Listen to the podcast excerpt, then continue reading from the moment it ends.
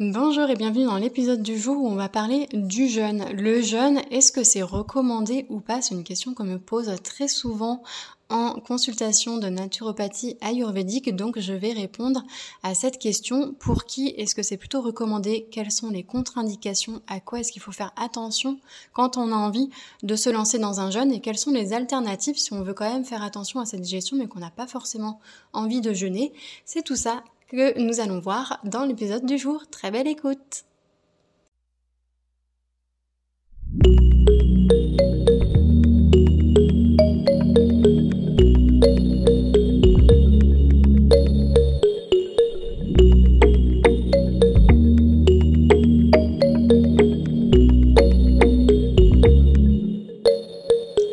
Hello à toi et bienvenue je suis Mathilde, professeure de yoga, praticienne en médecine ayurvédique, formatrice en ayurveda et yoga dans le Finistère.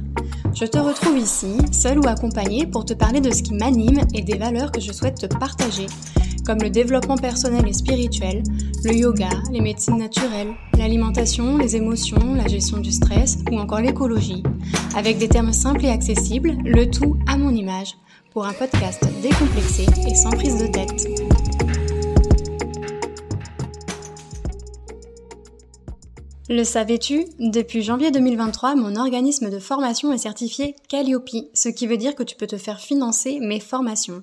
N'hésite pas à visiter mon site web mathildiogalade.com ou à réserver un appel découverte avec moi via le lien qu'il y a dans cet épisode pour me poser toutes tes questions. Bonjour et bienvenue dans ce nouvel épisode de podcast qui est l'épisode 47 dans lequel nous allons parler du jeûne. C'est une question qui revient euh, assez fréquemment lorsque je fais mes consultations de naturopathie ayurvédique. On me demande souvent ce que j'en pense du jeûne, si c'est une bonne idée ou pas. Et bah la réponse, comme souvent en ayurveda, c'est ça dépend. Ça dépend parce qu'on ne peut pas faire de généralité étant donné qu'on est tous et toutes différents. Ça dépend euh, de l'âge, ça dépend du but, des objectifs, ça dépend aussi de sa constitution, euh, des déséquilibres qu'on a, ça dépend vraiment de, plusieurs choses. Du coup, c'est tout ça que euh, je vais aborder aujourd'hui dans l'épisode du jour. on va aborder un petit peu, donc ça sera des généralités évidemment, mais en fonction de ces déséquilibres doshiques, Vata, Pitta et Kapha, pour qui est-ce que c'est plutôt recommandé euh, Les les warnings entre guillemets, les les choses auxquelles il faut faire attention si on fait un jeûne, on va dire strict, un jeûne du coup hydrique où on prend que de l'eau. Euh, quelles sont euh, les choses auxquelles il faut faire attention dans ce genre de jeûne là Et si euh, jamais on se sent pas de faire un jeûne strict, mais qu'on veut quand même mettre au repos son système digestif, bah, quelles sont les alternatives? Donc je vais parler un petit peu du jeûne intermittent, qui est le fait en fait qu'on allonge sa période de jeûne naturel euh, pour qu'elle dure euh, plutôt 16 heures au lieu de 8-10 euh, heures. Et je vais parler aussi des monodiètes. Voilà.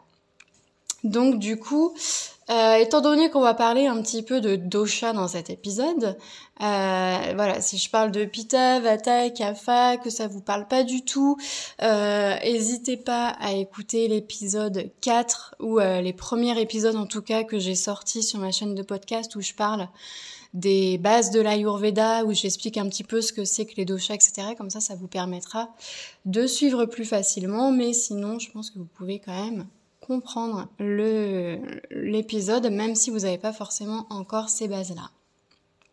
Donc du coup, comme je disais, euh, le jeûne, est-ce que c'est recommandé ou pas? Bah franchement, ça dépend de beaucoup de choses. Ça dépend de notre état de santé de base, ça dépend de notre âge, ça dépend du but en fait, de l'objectif.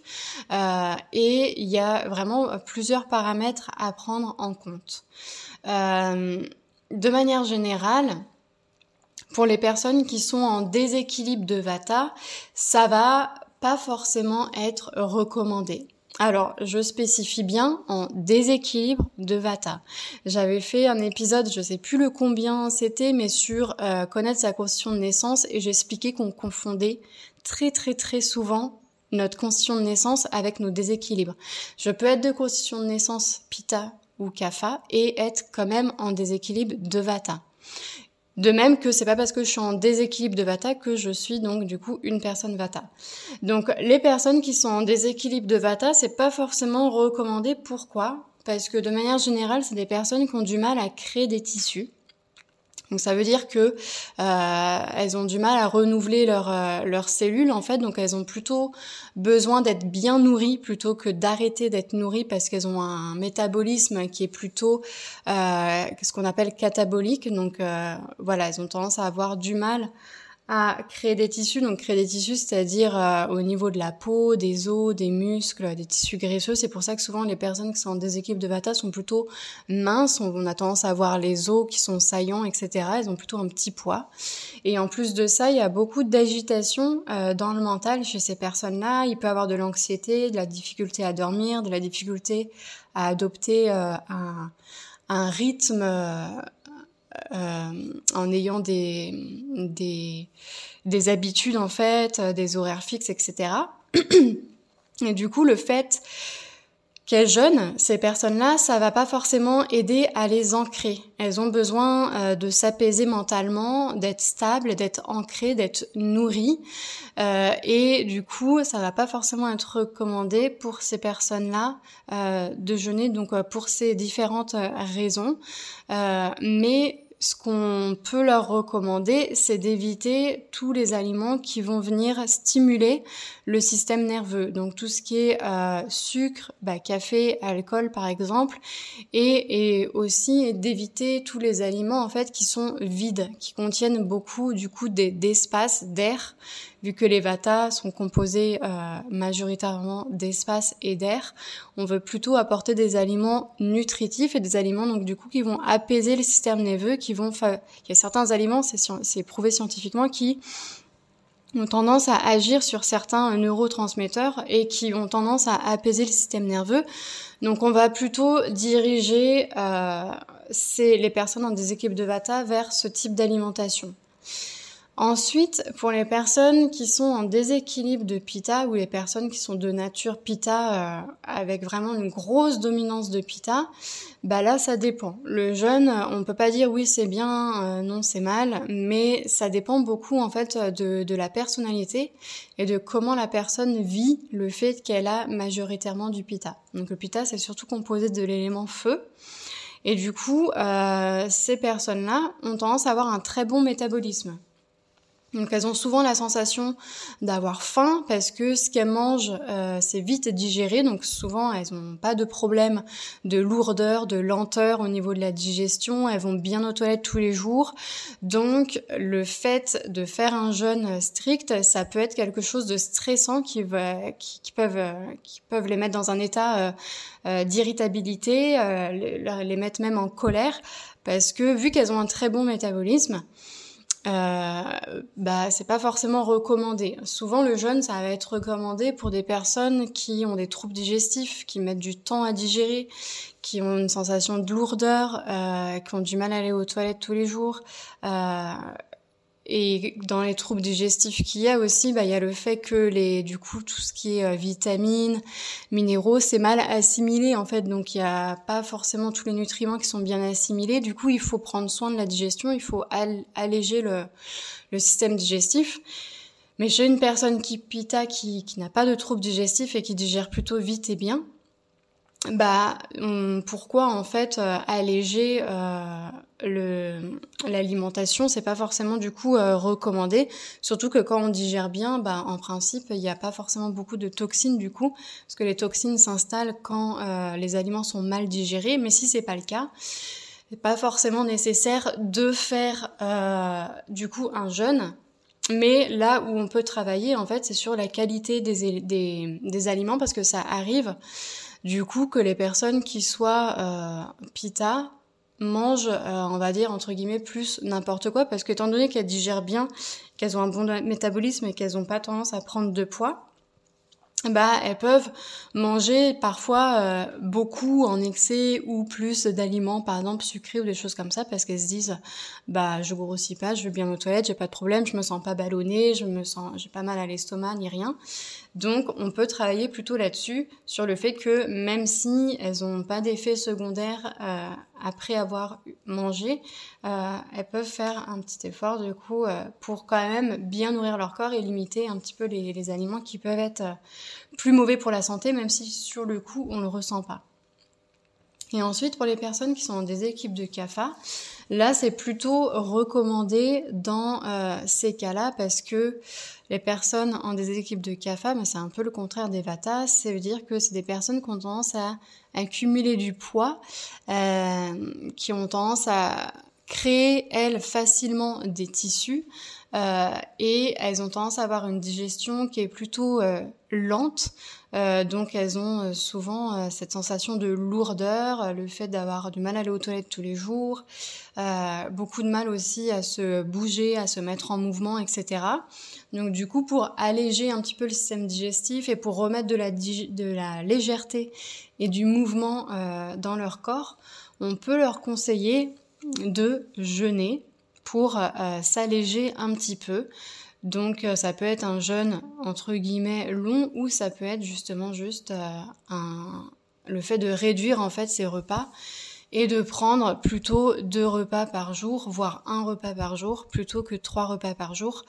Parce que chez quelqu'un qui ne bouge pas, qui ne fait pas du sport et qui a tendance à prendre du poids et à accumuler, euh, si le mode de vie est léthargique, en fait, euh, c'est pas nécessaire de prendre trois repas par jour parce qu'on n'a pas besoin d'autant d'apport euh, au niveau calorique. Et on va aussi travailler sur le fait d'alléger la nourriture, en fait, tout ce qui est très nutritif, tout ce qui aide beaucoup à construire les tissus, construire de la masse musculaire, etc. Vu que c'est des personnes qui ont plutôt une facilité à faire ça, on va réduire ce genre d'aliments-là. Voilà. Après, euh, donc quelques euh, recommandations avant de se lancer dans un long jeûne. Alors ce que j'appelle long jeûne, c'est-à-dire des jeûnes stricts, euh, comme je disais, hydriques, où on a le droit de boire que de l'eau. et quand c'est long, c'est pour moi, c'est que ça dure plus de, deux jours. il faut faire attention parce que il y a vraiment des, des, des, des contre-indications pardon, pour ce genre de jeûne-là. Euh, déjà, évidemment, quand on est en période de croissance, c'est non, parce que on a besoin justement euh, d'avoir beaucoup de nutriments parce que le corps est en train de se développer. Donc chez les enfants, les adolescents, voire même les jeunes adultes, euh, c'est tout à fait déconseillé. C'est évidemment déconseillé totalement pour les femmes enceintes parce que bah elles sont en train de construire la vie, donc il y a de la croissance en elles et elles ont besoin au contraire d'un de supplémentation d'encore plus de vitamines, plus de minéraux pour ces raisons-là. Et c'est aussi plutôt déconseillé chez les personnes âgées parce que quand on est euh, plutôt vers la fin de sa vie, on est dans une période plutôt de vata où le corps s'assèche, donc il y a un excès de d'air, d'espace qui, euh, qui s'installe dans le corps. Le corps s'assèche, les cellules se renouvellent plus ou moins vite qu'avant.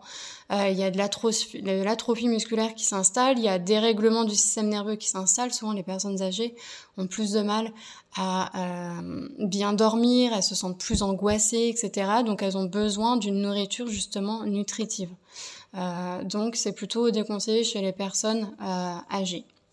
Et après, pour les personnes qui ont des maladies spécifiques, que ce soit sur le plan mental ou physique, attention vraiment au fait de faire des jeûnes prolongés parce que ça peut être plus, plus euh, plutôt néfaste, ça peut faire plus de mal que de bien. Euh, donc si vous avez envie de faire une cure, comme on voit très souvent, il y a beaucoup de retraites, de séjours qui s'organisent autour des jeûnes. Si la personne qui organise le jeûne ne vous questionne pas sur si vous avez des maladies, si vous avez des dépendances, que ce soit au sucre, à l'alcool, au tabac ou autre, euh, si vous avez voilà des déséquilibres, Vraiment, pour moi, c'est un énorme warning parce que c'est vraiment les questions à poser. Et j'incite toutes les personnes euh, qui veulent faire des jeûnes de plusieurs jours à demander en amont l'avis du médecin. Donc après, c'est vrai, il faut trouver un médecin qui soit ouvert d'esprit euh, à tout ce qui est thérapie un petit peu alternative. Mais c'est scientifiquement prouvé que les jeunes peuvent avoir des effets très bénéfiques sur certaines maladies. Mais voilà, moi je recommande vraiment euh, à ces personnes-là, en fait, qui ont déjà une santé un peu euh, fragile des problèmes de santé révélés, de demander l'avis du médecin.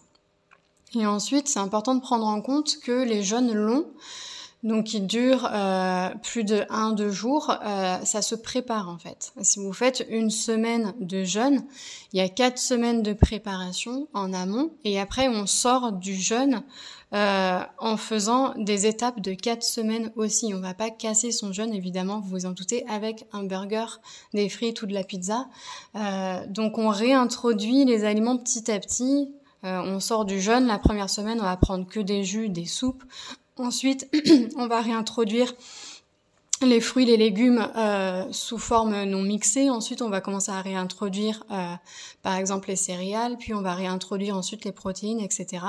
Et c'est pareil quand on se prépare à un jeûne. En fait, la semaine, quatre semaines avant, on commence à enlever des choses. Trois semaines avant, on en enlève encore plus. Deux semaines avant, on en enlève encore plus. Comme ça, on fait une descente en fait alimentaire tranquillement.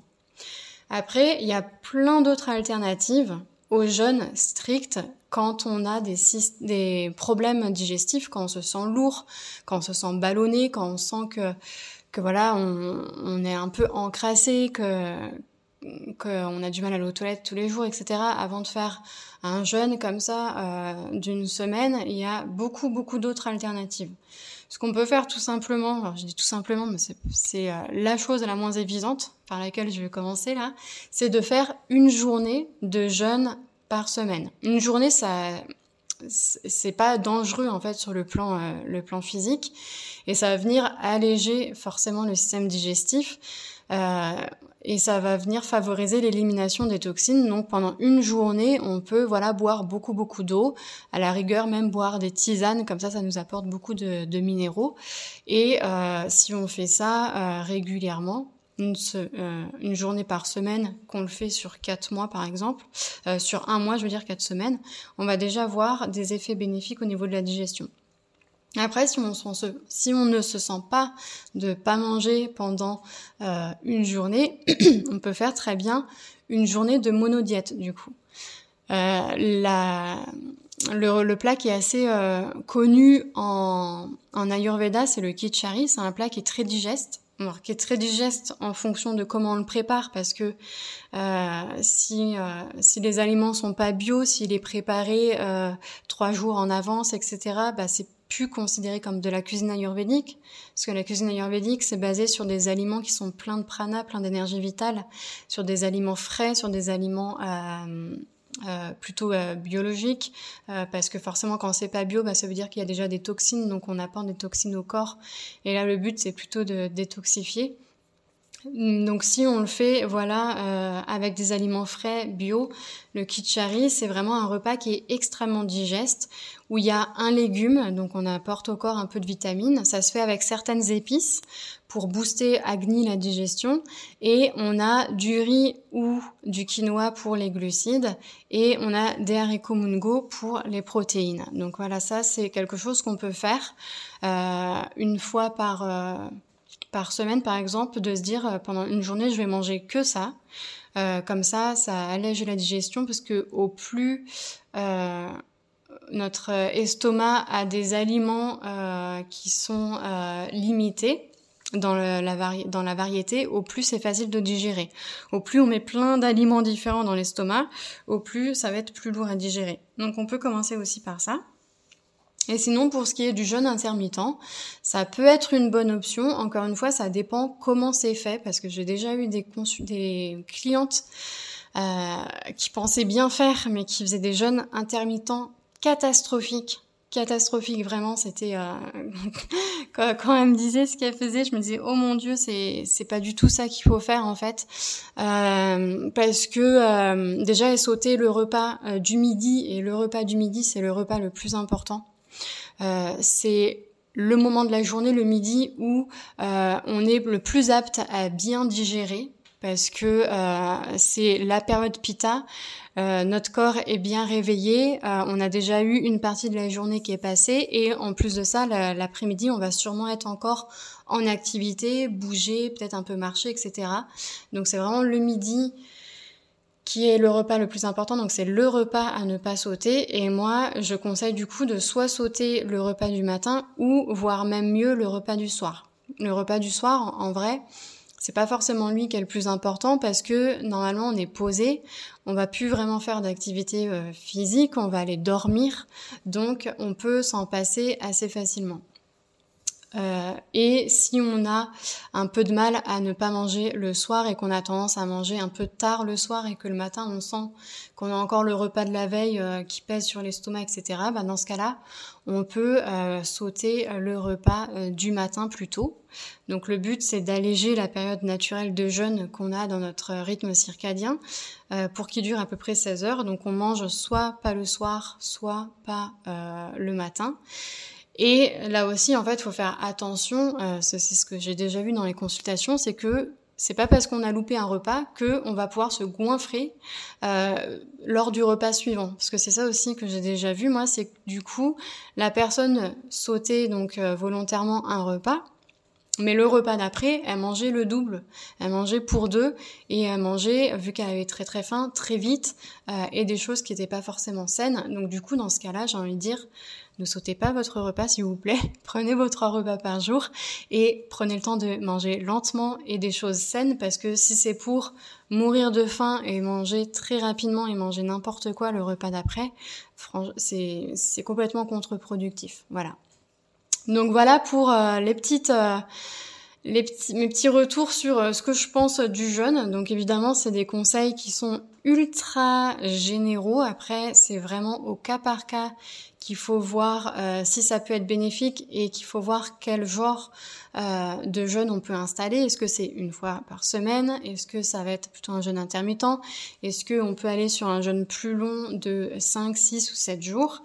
Faut prendre en compte son déséquilibre. Donc si on a un déséquilibre Vata, Pitta ou Kapha, faut prendre en compte son mental aussi parce que le fait de ne pas manger ça peut créer de l'anxiété. Donc chez les personnes qui ont déjà beaucoup d'anxiété qui ont du mal à s'apaiser mentalement c'est pas forcément la bonne solution.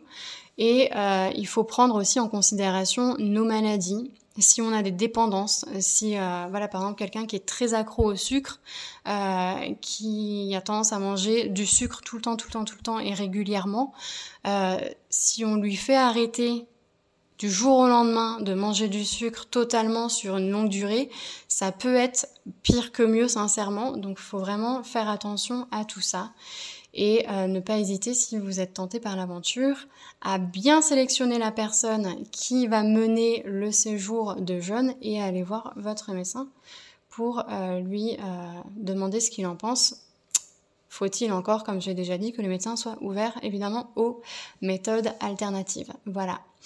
Voilà pour cet épisode du jour. Si vous souhaitez que j'aborde certains sujets, n'hésitez pas à m'envoyer un petit message. N'hésitez pas aussi à me poser vos questions. Si vous en avez, je, réponds toujours à tous les messages avec grand, grand, grand plaisir. Je vous souhaite une bonne journée ou une bonne soirée et je vous dis à dans deux semaines. Au revoir. Ce podcast t'a plu Tu souhaites encore écouter de nombreux épisodes et avoir accès aux informations que je te transmets de manière gratuite? Pour cela, ton aide est précieuse. Tu peux m'encourager en t'abonnant au podcast sur la plateforme de ton choix, en me laissant un 5 étoiles et un commentaire et en me suivant sur mes réseaux sociaux, Facebook ou Instagram. N'hésite pas non plus à le partager. Merci pour tes encouragements. À bientôt